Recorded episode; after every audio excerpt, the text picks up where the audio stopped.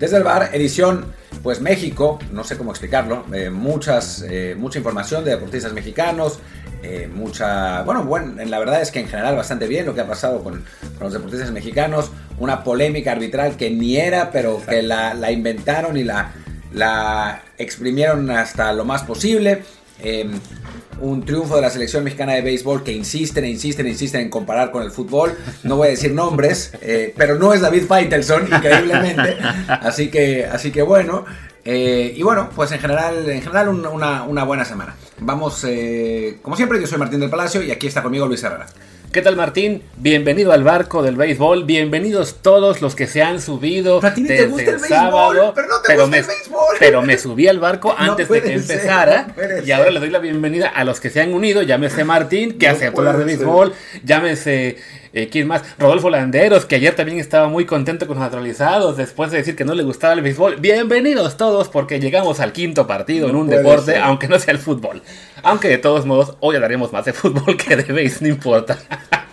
Pero bueno, como siempre les recuerdo que estamos en Amazon Prime, no, en Amazon Music, perdón, en Spotify, en Google Podcast, en Apple Podcast. Por favor, Suscríbanse en la que más les guste y déjenos un review con un comentario. El review, por supuesto, de 5 estrellas para que así más gente nos encuentre. Y también para que, como les prometí, ya empecemos a darles a ustedes crédito por esos reviews. Como haré, voy a empezar hoy con Aldo el Boquisucio, que dice que somos un podcast de 10. El mejor podcast de deportes de México, un podcast donde la objetividad sobre todo hoy claramente, es lo que predomina, un punto de vista bastante analítico y crítico. Bienvenidos al barco del béisbol. Luis y Martín son excelentes en lo que hacen, transmiten esa pasión por el fútbol, por el béis, por los autos, por todo. Cuando, cuando, dijo un podcast de 10, pensé originalmente que se refería a solo uno de los de 10 buenos podcasts que hay. qué bueno, qué buen review, gracias. No, gracias Aldo, Al, que, que además se le reconoce de, de Twitter la verdad es que muy bien. Este podcast es de los que mejor, de los mejores que hay en cuanto a fútbol, pero Luis trata de, de, de, en fin, se, está, eh, creo que él se está subiendo al barco y el barco se llama Villamelón. Pero bueno, el, barco, además, su travesía puede acabar muy pronto, así que hay que aprovechar ahora. Pero bueno, ahí está el primer review al que le damos eh, también voz y vamos a seguir eh, intentando a, los demás que, nos, que estén llegando también pues, reconocerles para que pues, valga la pena más que todos nos manden un review. Este es muy reciente, también voy a checar los anteriores en otro episodio. Ahora sí, habiendo ya hablado de, eh, bueno, esto es un intro largo, un intro bastante largo, mejor sí que vamos al tema deportivo porque son un montón, pues arranquemos con lo de Conca Champions, ¿no? Que como que ya la normalidad empieza a regresar. Pues lo dijimos, lo dijimos la semana pasada. Eh, digo, nos burlamos un poco del Atlas y me lo recordaron, eh, pero es que también, o sea, era para burlarse, francamente. Pero también dijimos que había muchas posibilidades de que le dieran la vuelta y eso sucedió. De hecho, de hecho, las burlas que podemos hacer son al equipo de la MLS, que no le dio la vuelta, a pesar de que eh, creo que un primo de Luis jugó para el Violet el, partido de vuelta. Em, y bueno, ganó 2-0 el Austin. No, hemos hablado de esto, ¿no? No, no tengo. Ah, bueno, el del Austin que había perdido 3-0 la ida en, República Dominicana, ni siquiera en Haití. Eh, ganó 2-0 la vuelta eh, contra un Violet que tenía solamente 12 jugadores normales. Tuvieron que contratar gente random de, Estados Unidos para completar el equipo. Sí, de hecho, por lo que vi, ya como que habían previsto esa contrariedad porque ya habían anotado en la lista a esos cuatro jugadores, este, eh, pues sí, por, por la previsión de que no iban a poder meter a los demás por tema de visado. O sea, que no se fueron a un deportivo en, Estados Unidos. Sí, no, los tenían ya vistos por lo menos y sí, los ficharon una vez que se confirmó que los demás jugadores del primer equipo no tenían visado que también es una jalada eh, ahí sí de las autoridades deportivas estadounidenses, que no va a ser la única de la que vamos a hablar hoy, de hecho, eh, pero bueno, con ese equipo pues se salieron a defenderse, lo lograron a fin de cuentas. No, bueno, y el gol que les metieron, por Dios. Sí, el segundo gol fue un regalito del portero, de hecho. El Austin tuvo 35 remates, 10 a puerta, 14 fuera y 11 rechazados. Y bueno, pues ya con eso este, se consuma el primer fracaso de un equipo de la MLS en esta Champions. A ver si dicen otra vez que es el tema de la pretemporada que ya contra un equipo. Justificable. Sí, no. Además, el Austin, que recordemos, fue creo que el protagonista del primer blooper del año en la MLS. Con los, que está llevando a Ramón Raya cada semana, ellos fueron los que le regalaron un gol a, creo que fue al San Luis. A San Luis, que después otro equipo también le regaló otro, otro, San Luis. Igual al San Entonces, bueno, se ve que este año no pinta muy bien para el Austin, pero bueno, ahí estaba. Así como el año pasado le tocó a México mandar a cuatro equipos que ya estaban todos en horas bajas, pues ahora le tocó a la MLS eh, que fuera el Austin el que fracasara. Y el Atlas, que parecía ser nuestro pichón en el caso mexicano, pues sí, despertó por fin. Qué bueno por Benjamín Mora, que le tenemos estima aquí y ya estaba con mucha presión encima. Y le mete cuatro al Olimpia merecidamente y además, pues sí, recordando que los equipos mexicanos son especialistas en esas remontadas en la Conga Champions, que no deberían ser necesarias, pero bueno, las consiguen por lo menos. Es que no es fácil jugar en Centroamérica, o sea, esa también es la realidad, ¿no? O sea, te metes a un entorno hostil, la selección mexicana suele sufrir en Honduras, que es pues, el país donde realmente más suele sufrir, ¿no? Porque en Costa Rica nos ha ganado en México, pero rara vez nos gana en Costa Rica, ¿no? Pero sí, ir a San Pedro Sula es, es realmente una, una, aduana, una aduana muy complicada. En las eliminatorias, por ejemplo, ganamos ahí, pero fue porque no hubo público también. Ganamos 1-0 con un gol que se le dieron a Edson, pero fue claramente autogol. Bueno, el Atlas había ido a Honduras, que es a, a, Honduras, a Tegucigalpa, donde juega la Olimpia, eh, pierde 4-1 y después, en el regreso, le da la vuelta, gana 4-0. Y la verdad es que pudo haber quedado 8-0 ese partido. O sea, el, Atlas dominó con enorme facilidad el, partido. Anotó Ciel Herrera, lo que me dio mucho gusto. Bueno, eso, tiró 26 veces contra 8 del Olimpia. A puerta fueron 10, metieron 4. Y con eso, pues, no se, no se gesta la sorpresa que pues muchos ya se frotaban las manos para que, para que sucediera y poder decir, ya nos alcanzaron, ya perdimos los dos ridículamente, pero no, no pasó. Todavía los equipos mexicanos, además, un detalle que seguramente ya hemos recordado en ese, en este, en ese podcast, perdón, eh, sobre todo en los primeros años, es que siempre que un equipo de la MLS llegaba a la final de una Conca Champions, lo cual pasaba además por lo general en años este, separados, o sea, una vez cada 3-4 años, al año... dirás. Cosas así.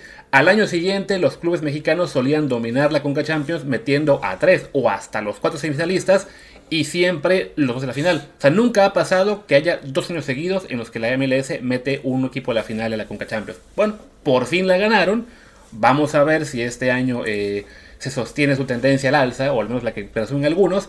Pero por lo pronto, pues ya el primer duelo, ya para saltar al siguiente partido, entre MLS y Liga MX, se salda a favor de la Liga Mexicana. Sí, por goles de visitante solamente y, con, sufriendo al final, pero la verdad es que Tigres sí había sido muy superior al Durham City. En los dos, en los dos partidos. O sea, en la ida falló lo que pudo fallar. En la vuelta falló lo que pudo fallar, pero a final de cuentas logra ese, ese gol que, necesitaba, lo logra además pronto, lo que le, digamos, da cierta tranquilidad, un gol de, Sebastián Córdoba. Después empate el Orlando City. Eh, y después viene esa jugada que es polémica nomás porque es polémica en la televisión mexicana. O sea, esa, es la única razón, porque es un, un remate dentro del área de Tigres. La pelota rebota claramente, pero claramente en el pecho de, ¿de quién fue? ¿De Samir? De... Creo que sí. Ya, no me acuerdo de qué, de qué jugador de Tigres. No, Samir fue el expulsado. A lo mejor. Ahora, revisamos, pero sí.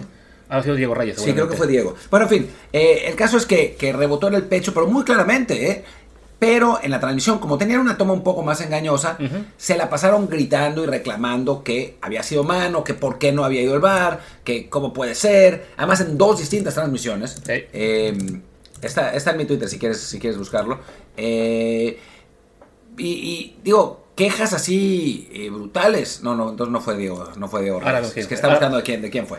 Eh, el problema es que tiene tantos likes en su, en su tweet, busca likes de béisbol que, que, está más complicado. No lo puede encontrar. Ah, que lleva. Sí, no, pero otro lo que O sea, el, el punto es que, pues Tigres avanza, eso sí, sufriendo además también por el estilo el estilo tigriño de en cuando tienes una ventaja de 1-0 defenderte eh, le estaba funcionando porque a fin de cuentas el gol del empate global que no, no cambiaba nada porque daba ventaja el gol visita cae al 90 pero bueno de todos modos te cae el gol al 90 quedan unos pocos minutos y fueron minutos sin sufrimiento completando con esa jugada que insistimos no era penal eh, Paco Villa estaba muy gente con ello, pero sabemos que bueno, Paco también tiene ahí su pues su rivalidad con los, como les llama, cristalitos de tigres, entonces, que eso lo llama él, no yo. Y bueno, pues aprovechó para ahí para hacer un poco de polémica, pero la verdad es que sí, la, toma más clara deja muy evidente que el rebote, creemos que fue en Diego Reyes, ya lo averiguaremos un día, este, no, no es este, no, es, relevante, no es relevante, y bueno, Tigres avanza, con esto, pues ya básicamente está muy hecho el cuadro para que haya al menos un finalista mexicano, como siempre de hecho, porque Tigres ahora va contra el Pachuca o Motagua, que suponemos hoy el Pachuca va a resolver en casa también, y del otro lado tiene eh, León, si hoy también resuelve en casa, que debería contra el Tauro, le toca al Violet, entonces bueno, ahí sí, el pobre Violet haitiano, pues me temo que está viviendo un reverse. Sí, pagará, pagará lo que, el karma No, es una broma lo del karma, pero pagará, pagará los platos rotos de haber eliminado un equipo de la, del MLS. Simplemente para, para, terminar de puntualizar con lo, de la, con lo del penal, yo sí creo que eh, encabezados por España, porque en, en la Liga Española ya es, es, una cosa brutal y ridícula, yo creo que estamos exagerando con los árbitros. O sea, creo que se está exagerando demasiado. Todo se reclama, todo se llora, de todo nos quejamos, todo nos parece que el árbitro lo hizo mal, eh, todo, digamos, se vuelve como una, una especie de polémica sin tratar de, de, comprobar. O sea, ahora decían, pero es que la tiene que revisar el VAR. Señores, el VAR revisa todas las jugadas, Exacto. todas las jugadas. Y seguramente tenían esa toma y le dijeron al árbitro, ni hace falta, pegó en el pecho. O sea, esa es, esa es, la realidad. Pero estamos llore, que llore, que el arbitraje, que el arbitraje. Y cuando la cagamos los periodistas, uh -huh. porque la cagamos muy seguido, no tenemos el accountability de decir, perdón, señor árbitro, yo la cagué. ¿Y qué está pasando? Que en busca de esos tweets y likes y rating que genera la polémica del arbitraje, pues estamos dándole en la madre al ambiente del fútbol mexicano, que ya de por sí era tóxico y ahora pues, con ese tipo de cosas se vuelve más, ¿no? Sí, no, o sea, el ambiente mexicano, el ambiente español, o sea, en varios, es, es, muy latino esto de, de, buscar la polémica y de pelearse por todo, pero sí, en el tema del bar que menciona Martín es, es, eso, o sea, creemos que si no llaman al árbitro a mirarla es que no la vio el bar y no, como dices, es el bar las mira todas y solamente llama al árbitro cuando considera que es importante que revise. Hay ocasiones en que es tan clara la la falla en la marcación original que ni siquiera hace falta revisarla. Bueno, que el árbitro original la revise, sino que le dice, no sé, te equivocaste, es un claro fuera de juego, no tiene caso ni siquiera que vengas a la pantalla, ¿no? Pero sí, o sea, esto es en parte porque si fuera el árbitro a ver la pantalla en toda jugada polémica, pues los partidos durarían dos horas y media y nadie quiere eso. Pero para eso está el VAR. O sea, el VAR está para auxiliar al árbitro, no para decirle que vaya a revisar jugadas y obligarlo a hacerlo. Sí, como en un caso así, se nota que la jugada no es mano, porque no es mano. Y esa toma, que pues no la tenía en la transmisión originalmente, pero el VAR tiene más tomas que en la transmisión. Esa toma, que seguramente la tenía, la vio la gente del VAR, di, seguramente le dijeron al árbitro, ni vengas, claro. no hace falta. Estaría bueno, por otro lado, y no sé por qué no lo hacen, que hicieran como en la Conmebol, que abrieran las conversaciones del VAR, porque eso nos, nos quitaría eh, mucha polémica. Pero también estaría bueno que los periodistas tuviéramos pues, los pantalones de decir que nos equivocamos y que le bajáramos de huevos. O sea, que sí. le bajáramos de huevos en general. Que después de una jugada así, en lugar de gritar, es que es mano, es mano, es mano, es como, vamos a ver qué pasa. Tengo la impresión de que es mano, vamos a ver las repeticiones, el árbitro estaba más cerca, el bar está. O sea, claro. cosas que no van a pasar, pero que deberían, ¿no? Exacto. Pero bueno, ahí, ahí está. Esa fue la, la polémica de, de, de anoche. Al final avanza Tigres merecidamente, les decía, va seguramente contra Pachuca, después está ahí ese, cruce probable entre León y Violet, no creo que ni que el Tauro ni que el Matagua le den la vuelta a los mexicanos en, en México, bueno, aunque el Pachuca tiene el pequeño peligro de que si le mete un gol el Motagua, ya se aplica el criterio de visitante, entonces, pero de todos modos, si llegó el Olimpia a comerse cuatro goles del Atlas, en el caso del Pachuca creo que vamos a ver una historia parecida en, los juegos de hoy. Y de otro lado del cuadro, al Atlas le toca ser pues, el, que, el que juega solo contra toda la MLS, porque le toca ahora el Philadelphia Union, actual subcampeón de Estados Unidos, y si gana, va contra el vencedor del LAFC contra Vancouver Whitecaps. Pues sería bonito que sea un LAFC contra Atlas, aunque sea por ver a Carlos Vela en México un día. Sí, no estaría. Bueno, ya lo vimos, ¿no? Jugó contra el León en algún momento, sí. ganó el LAFC y los, los eliminó. Eh, dicho esto, yo creo, digo, ya es un debate que no vamos a tener, pero es igual, que el equipo canadiense que vaya tendría que ser de la Liga de Canadá. No tendría uh -huh. que ser de la MLS. Porque es una, es una jalada. O sea, es el Vancouver Whitecaps, que tiene puro gringo. O sea, no sí. es que tenga muchos canadienses. Juega en la MLS y en consecuencia la MLS tiene más sí. jugadores en la digo más más equipos en la bueno tienen algunos canadienses ya. Ya, ya, ya fue reforzado. Sí o sea es porque el esquema que tenía la, la Conca Champions para los canadienses era que se juega un campeonato canadiense entre los equipos de la MLS canadienses y los de la liga local que obviamente siempre ganan los de la MLS ya por suerte se va a cambiar eso para en el formato el año, el año que viene que en esa expansión que hicieron de no sé cuántos equipos van a jugar creo que 27 ya los de MLS se califiquen. Si son canadienses, pues ni modo, le quitan un cupo a Estados claro. Unidos. Y además, la propia Liga de Canadá va a tener su, su propio cupo, pero bueno. Que es de... un equipo que se llama Forge, que domina todo el tiempo en sí, Canadá, pero bueno. Pero bueno, ya. E, esa fabulosa Conca Champions más justa la viviremos el próximo año. Así con... Sí, que bueno, que va a ser una Conca Champions con 87 equipos, sí, pero bueno. Ahí estará. Y bueno, ya. Con eso lo que ya podemos acabar esta parte de fútbol y vamos a otro tema, ¿no? Sí. Y ahora, pues si te parece, hablemos de pues, ¿qué te gusta? El, ah, bueno, el clásico, por cierto, que ya va a ser este fin de semana y no, pues, como no le hemos hecho mucho caso a Liga Mexicana últimamente, pero en este momento creo que tanto América como Chivas están teniendo un torneo aceptable, llegan ambos en buen momento, el Guadalajara viene de perder contra el Puebla, pero había tenido una muy buena racha, pues parece ser el clásico más interesante en un buen rato, ¿no? Sí, aunque ¿no te parece que está como medio descafeinado y que están haciendo un enorme esfuerzo por promocionarlo y no pega del todo? Sí, es que creo que al, ser un. O sea, es una rivalidad que de repente, pues sí, entre que se cambien jugadores de un equipo al otro o está la ¿cómo se dice? La, pues, la, idea de que algún, un jugador, no sé, suelto se fuera a Chivas, se habló de que Henry Martín podía ir para allá, que ya dijo que no, o lo de Antuna, que podía ir a la América. O que Chivas no anda. Y que Chivas no anda bien por mucho tiempo, pues sí, ha hecho que los últimos clásicos no sean tan interesantes, que además recordemos es un, este, ¿cómo se dice? Pues sí, es, es una rivalidad en la que últimamente las Chivas, salvo aquella liguilla con los estos que fue, eh, ¿cómo se dice? el que fue chicotazo, ¿no? Del, de Calderón, que le ganó una liguilla a América. Fuera de eso, pues últimamente la América ha dominado esta, serie. Entonces, sí, como que eso le quitó un poco de, de, emoción al asunto. Acá estaba yo viendo, ya encontré por fin la, las estadísticas recientes. De los últimos, que son, bueno, son nueve partidos, Chivas ganó uno en 2020, que debe ser el de liguilla. Así son los de liguilla. Y antes de eso, uno de que no cuenta, que es de la Copa por México. Y ninguno. Y ninguno más, ¿no? O sea, si nos enfocamos únicamente a Liga, que no nos deja aquí, la verdad es que sí está todo muy a favor de la América. Pero bueno, al menos en ese torneo están mejor los dos. Chivas es cuarto, América es quinto. Eh, qué raro escucho decir eso, pero bueno. Y... viene, Chivas de perder un partido raro contra Puebla, un, juego que no jugaron mal. Eh, perdieron 1-0. América le fue a ganar a Tigres en Nuevo León. Eh, con ese gran técnico Chima Ruiz que sigue demostrando su, su, enorme capacidad. Eh, y, bueno, en el caso de Chivas, creo que han encontrado un equilibrio. El Pocho Guzmán ha caído muy bien en el equipo, dos años más tarde de lo que tenía que haber llegado originalmente. en, América, pues eh, me parece muy extraño lo que está pasando con el América, y no sé si tú coincidas, Luis, pero es muy raro. Es, es algo que no me explico.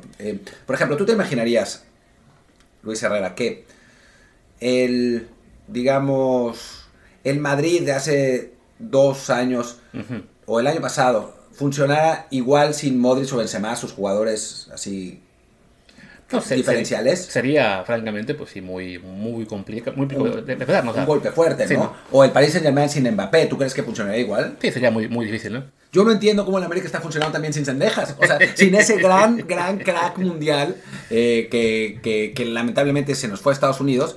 No entiendo cómo están ganando partidos sin él. O sea, fueron a campo de Tigres sin el, el único jugador de eh, pues nivel top que tienen, que es Sendejas y ganaron en, en campo de Tigres. Obviamente deben haberse tirado atrás, ¿no? además, recuerda que al, final sí fue, solo que lo, tenían guardado para, los últimos minutos. Entonces, ahí, él, estaba. Fue el miedo, ¿no? Como decíamos, él aplicó la de la de Pulisic, que desde la banca, también siendo estadounidense los dos, de decir, este. Eh, Rodríguez, cabecita, mete un gol.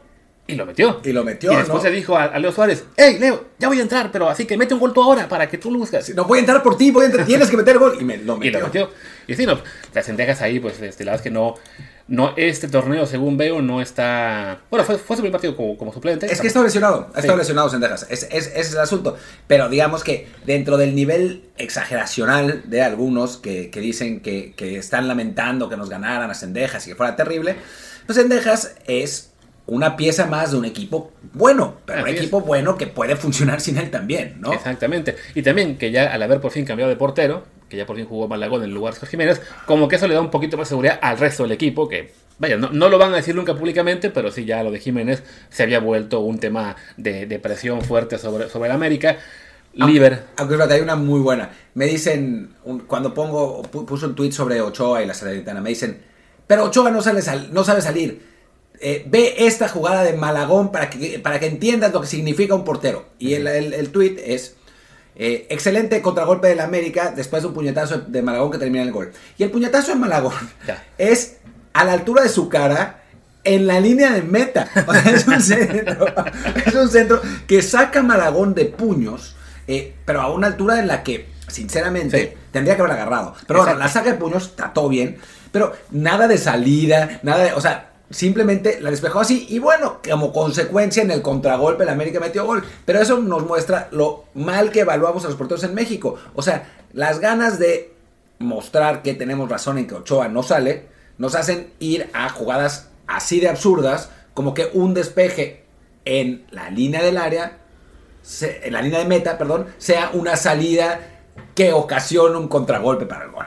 el resultado final fue bastante afortunado, pero no, no era la, opción adecuada para un portero en esa situación. También Malagón, recordemos, es un poquito más bajito, entonces esa jugada a otros porteros les cae en el pecho, a él le cae en la cara, es bueno, mejor, mejor el, aviento antes de hacer una bola. Y está bien, está bien. O sea, la cosa, o sea, yo, yo lo que voy es más bien a la crítica absurda del otro. O sea, Malagón, pues todo bien. La verdad es que ojalá siga jugando en América, porque si sigue jugando en América y lo hace bien, vamos a tener a Ochoa, Acevedo y Malagón, que era esencialmente lo que esperábamos que pasara en este ciclo, ¿no? Sí, no, creo que, creo que alguien me preguntaba el día que anunciaron que iba a jugar, que si lo veía para selección, digo, si juega bien, estando en el América, creo que sí, es casi automático que lo llamen, eh, no porque los árbitros, no porque los técnicos decidan que, ah, sí, sí, importa más lo que pasa en el América, o que Televisa diga, el portero del América tiene que jugar, pero bueno, Malagón, recordemos, ya estaba como parte, digamos, de los de las convocatorias de selecciones juveniles desde que estaba en Necaxa y, se le veía como unos porteros como en futuro.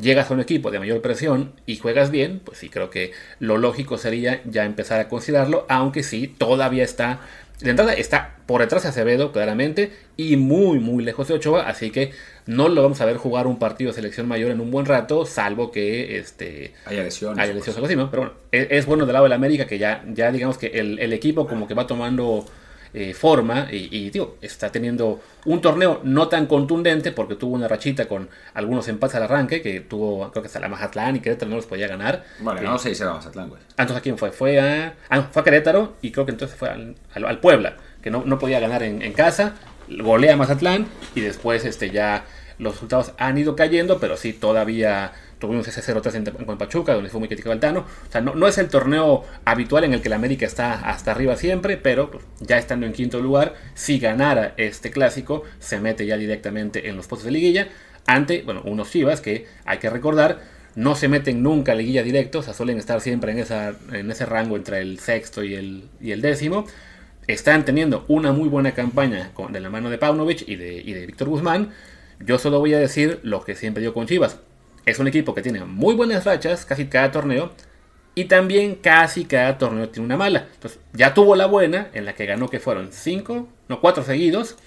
Pues seis sin perder. sin perder. A ver si no viéndola la mala, después de haber perdido con el Puebla, le viéndola el clásico contra América, después el clásico tapatío, cuidado, ¿no? O sea, este es el punto en el que suele haber ahí el ligero declive del Guadalajara. Yo, creo que Guadalajara es un equipo que está, está bien dirigido y está bien armado. No es un equipo que en cuanto a talento puedas pensar que va a ser campeón, ¿no? O sea, pero, pero creo que, que tiene algunos jugadores que andan, que andan bien. Creo también que su afición se ha vuelto un poco tóxica. O sea, ya estaban matando a Paunovic al principio de la temporada, después lo amaban y era el mejor del mundo, después lo empezaron a matar otra vez contra, contra Puebla, pero bueno, creo que ha revivido al Tiva Sepúlveda, por ejemplo, que lo ha convertido en seleccionado nacional, eh, después de que pues el Tiva lo habían estado llamando y había sido catastrófico después de esos, de esos llamados. Obviamente está el Pocho Guzmán. Están ganando sin un 9 real, esa es la realidad, porque entre los tres que tienen pues no se hace uno. Ojalá que, que Luis Puente termine de, de, despuntar. Después, em, digo, no, no, el, el, Nene Beltrán ha estado jugando de titular y de suplente. Eh, Pavel Pérez, que es como una de las, de las eh, pues, nuevas caras, también entra y sale, y sale a veces. O sea, creo que, que es un equipo que sin tener jugadores superlativos, o sea, quizás el Pocho es el único que esté jugando realmente a un gran nivel, ha logrado eh, sacar, sacar los resultados. Ojalá que también eh, terminen de cojar a estos jugadores del Tapatío. Ya Said Muñoz entró un rato la, semana pasada. Pérez Buquer está de banca en Tapatío. No sabemos qué, está, que esté pasando por ahí. Eh, pero bueno, ojalá que es esta, el, propio puente de esta generación de jugadores jóvenes de Tapatío logre dar ese salto porque sería importante para Chivas. Sí, y bueno, el, ya para ir cerrando el tema del clásico, Alexis Vega Dicen que incluso puede jugar el clásico, ya buena selección. No creo que sea titular, fue una lesión importante, estuvo fuera aquella como casi dos meses, si, no me equivoco. Entonces lo más lógico es que entre de cambio solo unos minutos, no debería ser un factor tremendamente importante en este partido, pero bueno, también es el tipo de juegos en los que jugadores de primera categoría en nivel Liga MX, evidentemente, pues pueden mostrar por qué lo son, ¿no? O sea, entrar al, final y, hacer una diferencia, aunque francamente yo con la lesión no creo que eh, sea el caso de Alexis en este caso. Ah, vamos a ver, vamos a ver, ¿no? Cuando nos hablaban de que eh, no había un jugador mejor que Sendejas como extremo derecho, yo siempre pensaba, bueno, pues Alexis Beck es mejor jugador que Sendejas, ¿no? El problema no es tanto el talento, sino esa parte disciplinaria. Vamos a ver cómo, cómo regresa eh, Vega de la, de la lesión, pues ojalá que eh, pues sí le sirva como, pues como acicate para poder volver a rendir para volver a recuperar ese puesto en, selección, donde no fue convocado por lesión, pero no fue, no fue convocado, y que bueno, pues esa, esa, posición de extremo derecho, que está jugando Alexis, aunque tendría, podría jugar de extremo izquierdo, ya sabemos, eh, pues digamos que ahora no tiene mucho dueño. Diego Laines pues no ha jugado como querríamos que jugara. Antuna y Alvarado pues sabemos que son jugadores eh, con distintas limitaciones, pues Vega tendría que dar ese paso adelante y convertirse en el titular, ¿no? Y bueno, Tecatito que, pues a ver cuando vuelve a jugar como estaba, ¿no? Sí, que yo creo que, bueno, sí pasa eso, ¿no? Porque a jugar seguramente ya esta semana por fin verá minutos, pero sí, que recupere el nivel es otra pregunta que ya hemos visto con, por ejemplo, el caso de Raúl, ¿no? Que le ha tomado bastantes eh, meses empezar ya a jugar a un nivel más cercano al, al que tuvo antes, entonces, bueno, para Alexis sí estaba la motivación también de que, bueno, ya tiene por fin un socio eh, de idéntico o más peso que él en el equipo, como es el Pocho Guzmán. O sea, los últimos 2-3 años era Alexis Vega y 10 más. O sea, por momentos había jugadores que, destacaban, como el de Beltrán, como el como Pérez, como, como, el Piojo, como Pérez Buqueda, aunque es una casa rarísimo, hay que jugaba muy bien un partido dos con el equipo principal, la gente lo amaba, después se quejaban porque lo mandaban a la banca, ahora el tapatío tampoco juega. Es un, es un caso muy extraño el de ese muchacho. Yo lo dije y me regañaron, se enojaron. A mí me parece un jugador que tácticamente es medio caótico, digamos, que es, que es que le cuesta trabajo, eh, digamos, ceñirse a un esquema, eh, que me, parece además que, que, da ventajas en cuanto al, tamaño y al, peso, en cuanto al físico en general. Es un jugador muy técnico, con muy buena técnica, con muy buen, muy buen regate en corto, pero que sí no está cerca de ser un jugador completo. Lo dije, puta, me mataron los fans recalcitrantes de, de Chivas, pero me parece a mí que se está viendo en este momento eso, ¿no? O sea, que no es todavía el jugador, el producto terminado que algunos quisieran ver, más allá del talento que tenga con el balón en los pies. Sí, no. Este, veo que en la, esta semana sí jugó el partido completo contra, bueno, casi completo contra, contra la UDG, pero sí que esté todavía siendo mucho más este, parte del tapatío con el cual ha jugado. totalmente parte del tapatío. Sí, que, que, con Chivas, que apenas lleva en temporada 220 minutos, los últimos en aquel empate entre el Querétaro, lo cual evidentemente no le ayuda mucho a su caso, pues bueno, es, es un caso ahí, este pues, digo, curioso, como dice Martín, el tema de que sea muy caótico también, está muy jovencito, tiene 19 años, o sea, aún tiene margen de crecimiento, pero para quienes lo veían ya como la, siguiente nueva joya del, del, Guadalajara, pues me temo que no, no ha sido el caso. Regresando ya al tema del clásico para acabar, pues tenemos un pronóstico, ¿no? ¿Quién que se va a ganar? Yo creo que gana Chivas 2-1. Yo creo al revés, yo creo que anda el América y que vuelve un poco a la normalidad, ¿no? Con el América en el top 4 y Chivas más bien en esa zona del 6 al 8, que es la que creo yo por plantel le corresponde, más allá de que sí, Paunovic esté haciendo muy buen trabajo. Antes de, irnos, habíamos hablado de, jugadores de Chivas y no mencionamos al Chiquete Orozco, así que perdón, mencionamos de Chivas, porque cuando uno no menciona al Chiquete, eh, lo matan, pero bueno, ahí está, ahí está Orozco, un jugador que tiene potencial de, selección, que ya fue a la, a la, convocatoria esta interna que tuvo, que tuvo Diego Coca, me parece que no va a ir a, Nations League, pero ahí está siendo considerado y eventualmente va a ser jugador de selección nacional, ¿no? Y bueno, hablando de selección, antes de que hablemos de otros deportes, pues el tema Ochoa, que quisiéramos de repente no hablar de él, pero todo el mundo quiere y nos da tema, pues primero con Luis Chávez diciendo para la gente de marca claro, creo que fue la noche del martes, que pues si tiene 50 años y sigue siendo mejor que los demás, tiene que jugar. Es obvio, lo dijo eso Luis Chávez, lo cual creo le va a causar una campaña desde la JUS como en el futuro. Y horas después, bueno, 24 horas después, pues es Osvaldo Sánchez quien también habla con Marc Claro y dice, no, es hora de Acevedo. Entonces, Osvaldo y Ochoa no tienen la mejor relación, nunca han tenido, eso está claro. Y después hay otro tema con, con Osvaldo, que es que es símbolo de Santos, ¿no? Y Acevedo es símbolo de Santos también. Y entonces, pues le, digamos que es un comentario para la afición de Santos, me, parece, ¿no? Eh, creo que, digo, además es chistoso porque dice, Memo es un porterazo, pero ya es hora de que se retire, ¿no? Eh, no, no, que se retire, pues, pero que, que se vaya de la selección y dice que el próximo mundial debería ser otro portero. Es que, a ver, En la teoría debería ser de otro portero. Esa es la realidad. El problema es que en la práctica, por el momento, no lo es. Si dentro de dos años, que todavía no habrá mundial, lo es, pues Claro. Bien, ¿no? Sí, creo que alguien, o sea, y esta, esta respuesta la decía mucho en Twitter, que hay gente que me dice, pues es que lo que pasa es que México no planea a largo plazo, eh, tenemos que pensar en llevar el mejor equipo a 2026, no el que sea mejor ahora, y esto es simplemente porque, pues toda la gente que está, o no toda, pero una parte del, del, sector que está en el camp anti-Ochoa lo hace pensando, es que ya va a estar muy viejo en 2026, no va a llegar uno podría pensar, pues sí, tienes razón, este es un portero muy veterano, va a llegar de 40 a 41 años, eh, la lógica es que efectivamente tenga un declive. Pero, a fin de cuentas, pues la realidad hoy es que él se acaba de ir otra vez a Europa, se fue a la liga italiana, le está yendo bien en Italia, más allá de ese partido de 8 goles que sí fue una mancha en el palmarés, pero en el cual tuvo muy poca o ninguna culpa. Y la previsión es que siga ahí, o sea, ya sea con Salernitana o que sí se pueda ir al Milan o al Inter como suplente. O sea, sus perspectivas de seguir en Europa son importantes. Y recordemos que los porteros duran más que un jugador de campo, ¿no? O sea, en propio México tenemos a Corona con 42 años, todavía dejando en la banca a Jurado y a Gudiño. Tuvimos al Conejo Pérez, que siguió jugando hasta los 45 y nadie dijo nada, más allá de que jugara en equipos más pequeños, pues seguía en primera división, fue portero mundialista a los 30 y Equipos más pequeños, juega Pachuca. Bueno, y luego, un equipo tan pero luego Jaguares, San Luis, o sea, estuvo navegando por varios. Tío, no, no, me acuerdo ahora con cuál se retiró. Quizás ¿No se con Pachuca. Pachuca? Según yo sí, güey. Puede que sí, pero sí es... Ah, sí, claro, porque le querían dar ya el, paso a Alfonso Blanco y a Cosa, ¿no? Sí, es cierto. Sí. Creo que también no era el momento más fuerte de Pachuca, pero. No, pero bueno, sí, es, muy importante. ¿cómo, han cambiado las cosas? Ahora sí decimos Pachuca, equipo importante. ¿Quién nos hubiera dicho eso cuando éramos niños? Hace, en tu caso, 40 años, en los niños como 20. No, no la verdad es que en ese tiempo ni hubiéramos ubicado mucho al Pachuca, sí, realmente, ¿no? Yo que ni en el mapa lo hubiera ubicado yo. Pero bueno, el chiste es que sí, o sea, la, la, esa es lo que quieren aplicar para el tema de Ochoa, es pues o sea, tenemos ya mucho antecedente de que los porteros sí pueden mantener un nivel alto hasta los 40. Y si los demás jóvenes no dan el salto, pues tampoco es para regalarles el puesto, ¿no? O sea, ya está Acevedo ahí convocado, seguramente va a tener oportunidades, pero hasta que no sea él mejor que Ochoa, como dijo Luis Chávez, pues es obvio, es cosa obvia, que el que tiene que jugar los juegos importantes es Memo.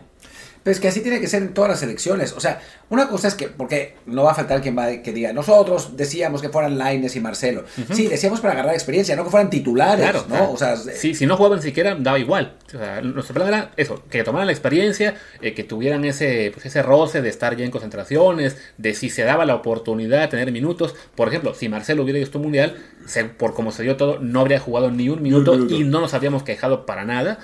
Bueno, quizás sí, porque nos gusta quejarnos de todo, pero la lógica era que no, no, hubiera jugado. Entonces, era un caso distinto, ¿no? O sea, no era llevarlos para que dejaran de jugar los Chucky, los Tecatito, que en este caso fue por lesión y demás, ¿no? Pero bueno, simplemente, en este caso, Ochoa sigue siendo el número uno, pues hay que, hay que darle oportunidad a otros, sí, pero que se las ganen y que lo sienten, no que él diga, pues bueno, ya basta. Y bueno, eh, no sé qué, ¿hay algún otro tema? Nos quedaba nada más comentar muy rápido lo que fue el, béisbol, que bueno, ya ganó México ayer a Canadá, eh, que fue creo que 10 a 3. Una actuación muy destacada del equipo mexicano, paliza a Estados Unidos, paliza a Canadá. La sorpresa de haber perdido contra Colombia al final no costó caro. Y por poco pierden con Gran Bretaña. También qué loco, ¿no? Fue juego más cerrado. Este, se avanza como primero de grupo. Les toca ahora Puerto Rico, porque también hay que decir, el grupo de México esta vez no era tan fuerte, o sea, Colombia y Canadá no son potencias en el béisbol. Las potencias estaban en otro lado, que eran Venezuela, Puerto Rico y Dominicana. Venezuela gana su grupo, Puerto Rico es el segundo, dejan fuera Dominicana, que ha, sido, que ha sido subcampeón del mundo incluso. Y bueno, nos toca contra Puerto Rico el viernes, que originalmente iba a ser el sábado, porque México fue líder del grupo, pero pues como el torneo es en Estados Unidos, dijeron los de las grandes ligas, no, no, no, muevan el calendario, Estados Unidos juega el sábado y México el viernes. Sí, que ese partido de Estados Unidos-Venezuela va a estar muy bueno. También. ¿no? Eh, además, ideológicamente, el tío Sam contra, contra los comunistas. Pero bueno, en fin, el caso es que, que sí, va a estar, va a estar divertido. ¿Pasó Cuba en el otro grupo? Sí, es que ¿Te cae? Es que fue ese grupo que, en el que todos quedaron con 2, 2, 2, 2, 2. Entonces, por, por criterio de qué fue, entradas recibidas por out, eh, lo conseguido, pasaron Cuba e Italia en ese grupo tan loco. Cuba ya le ganó a Australia en su partido de cuartos, entonces espera al que gane de, Estados Unidos. Y mete, Estados Unidos puede tener que enfrentar a Venezuela y a Cuba en, en, partidos consecutivos. Y de otro lado, Japón ya le acaba de ganar a Italia hoy en su partido de cuartos, que fue en Tokio, y viajan a Miami para enfrentarse al que gane de Puerto Rico y México.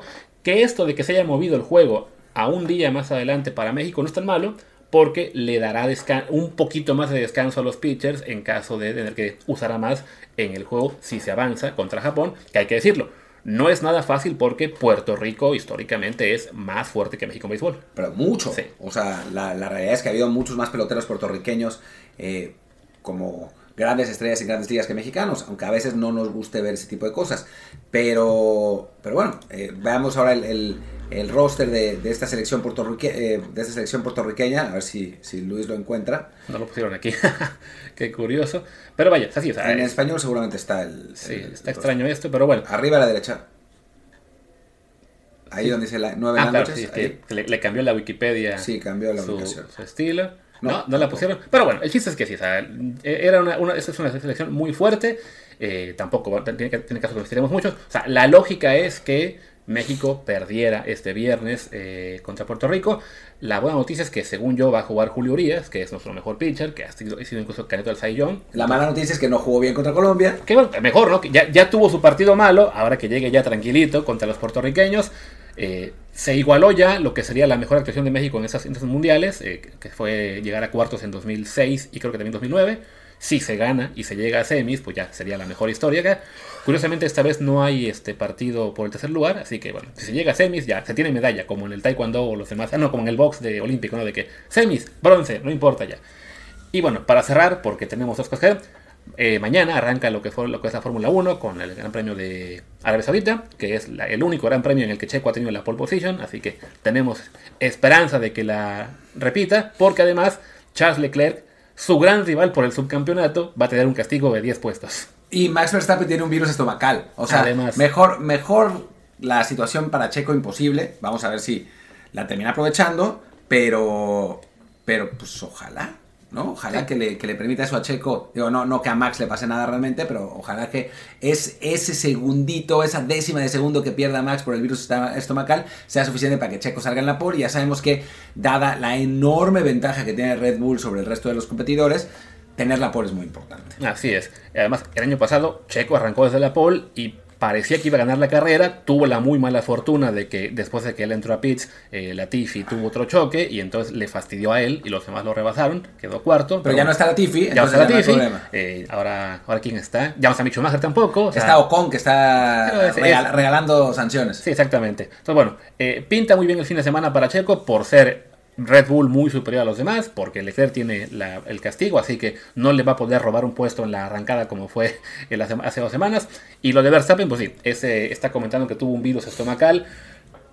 Quizá le quite eso, ¿no? Un poquito, una décima o dos décimas de, su máximo nivel. De todos modos, siempre hay que ser muy claros, será el favorito. Ah, veíamos las apuestas, ¿no? De que ahora paga 1.40 a 1 que sea Verstappen el campeón y Checo ya es el segundo favorito, pero paga 6 a 1. Sí, no, obviamente. Max es amplísimo favorito en la carrera y en la temporada y en todas las carreras. Hay gente que ya está diciendo que eh, Verstappen puede irse una temporada invicto.